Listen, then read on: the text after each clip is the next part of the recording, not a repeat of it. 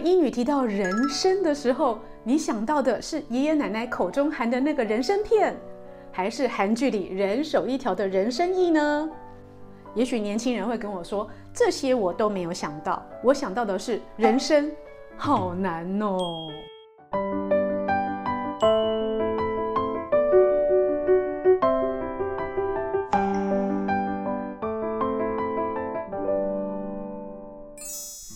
各位朋友，大家好，我是现代医女杜成云，欢迎跟着医女一起爱保养变健康。医女今年呢，跟女朋友们去了趟韩国玩，哇！自从疫情解禁之后呢，旅游的人潮哦没再少过。在韩国玩的时候，当然是很开心、很尽兴喽。该买的衣服没少买，该买的保养品没少带回来。还有呢，在机场的时候，看到一堆人哦，手上提着瓶瓶罐罐、一盒一箱的，是什么呢？原来是人参哎。医女呢，其实眼尖，马上就看到了那一盒一盒的，都是满满的人参在其中。于是呢，回来的时候就有朋友问我啦：“嘿，医女，到底在韩国买的人参跟在美国可以买到的花旗参有什么不同啊？那我是适合吃人参呢，还是花旗参呢？”来，英女先讲结论哦。人参呢是珍贵的药材，医女拿来入药用；而花旗参呢是很好的保健食品，医女拿来做食疗。也就是说呢，人参、花旗参呢，虽然它们是同母相近的兄弟姐妹，但是功效却大为不同。我们来看看人参跟花旗参有什么不一样的地方吧。第一个当然就是产地喽，人参呢。叫做 Asian Ginseng，主要是在亚洲才看得到。它的主产地呢是在东北的吉林省跟朝鲜半岛，所以才会有吉林参、高丽参的称号。而美国的花旗参呢，当然是因为生在美洲的美国跟加拿大为主产地。为什么叫做花旗参呢？各位可以想一下哦，美国的国旗是不是叫做花旗？所以呢，花旗参就是这么得名而来的。那当然啦，产在亚洲的人参叫 Asian Ginseng，在美国的人参就叫做 American Ginseng。那这个一个东一个西有什么差别呢？虽然它们都是人参，都有很丰富的人参皂苷、多糖体、生物苷以及挥发油等等，但是呢，由于产地不一样，效果也就很不一样哦。由于天候啦、土壤啦、湿度、温度啊都不一样，所以里面的活性成分也会稍稍的有不同的结构改变。第二个呢，就是人参跟花旗参的本质喽。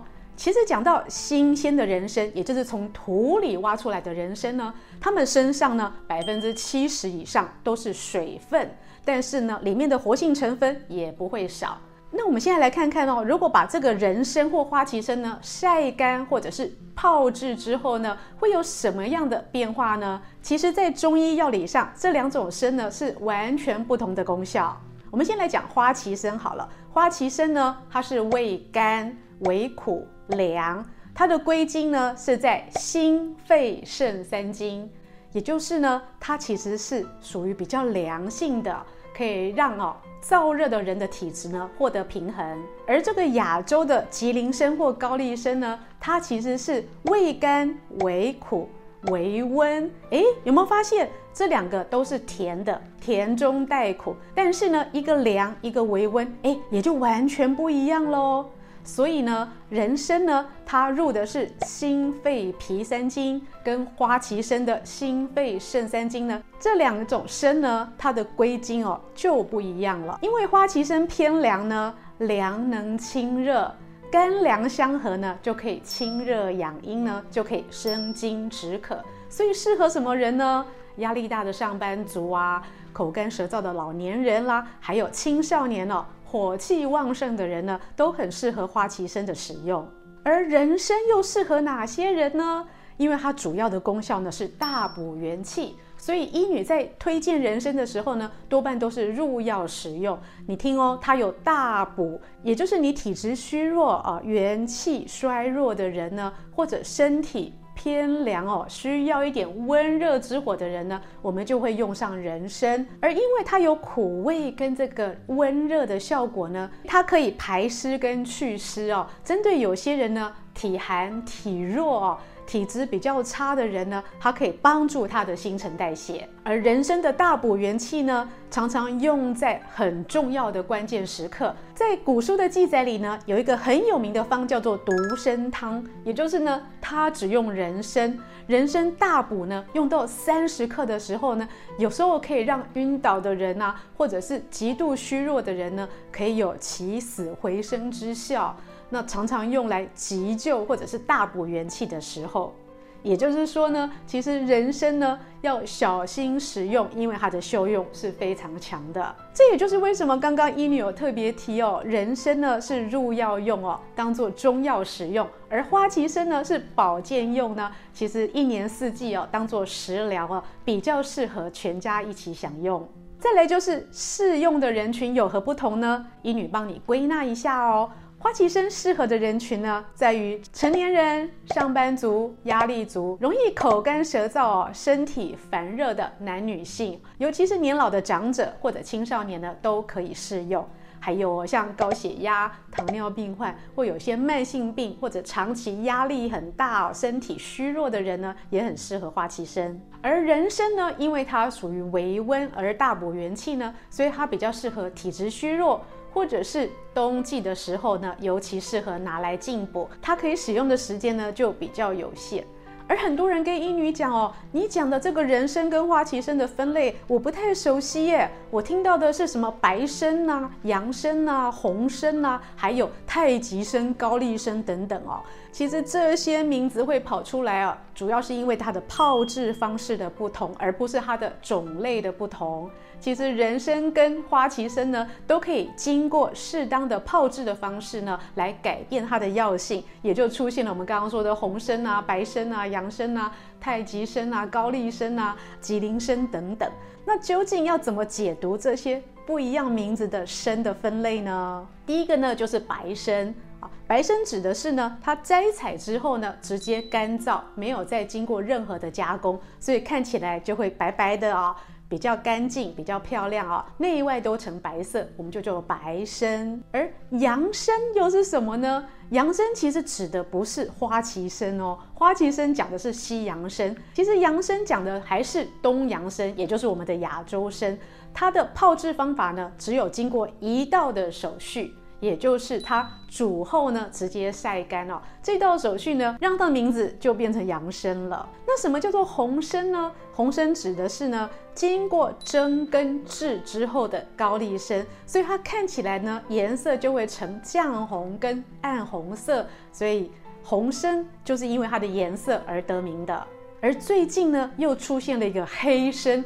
哇，听到这个黑参是不是听起来非常的霸王，好像很尊贵呢？其实它的尊贵之处在于呢，它经过九蒸九制，也就是呢，这个人参呢，拿去呢先蒸再晒，再蒸再晒，这样经过九道的程序，让它变得非常的黑，非常的干，而且呢会油油的，有点发亮，也就是它的精华成分都锁在其中了。而泡制方法呢，的确也可以改变它的药性。也就是说呢，本来属于微温、微凉的这些参呢，经过这些九蒸九制的方式以后呢，它的温性呢又会更加强。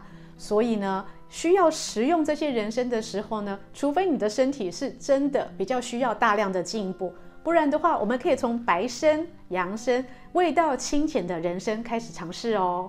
讲了这么多人参、花旗参的分类，我们到底要怎么样享用这些花旗参啊？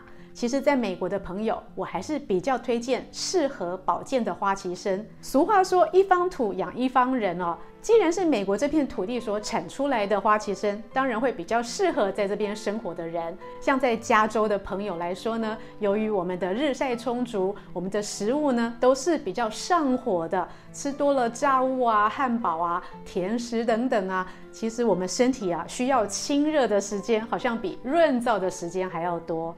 但是呢，反过来看呢，如果你是在阿拉斯加啊，在东北啊，在朝鲜半岛啊成长的人群呢，由于呢你生活的地方呢比较湿、比较寒，你就需要一些比较温补跟热补的人参来做进补。那我们怎么吃这些人参呢？其实非常的简单哦。我们从把它切成片呢，口含，或者是切成片拿来泡茶，还有我们切片之后呢，腌成蜂蜜，以及煮鸡汤啊、煮粥啊，都是很好的方法。但是呢，如果你不想伤脑筋呢，最简单的方式哦，就是切片。而又有人又要问啦，这个切片的大小呢，为什么让它的价值又差那么多？其实不要担心哦。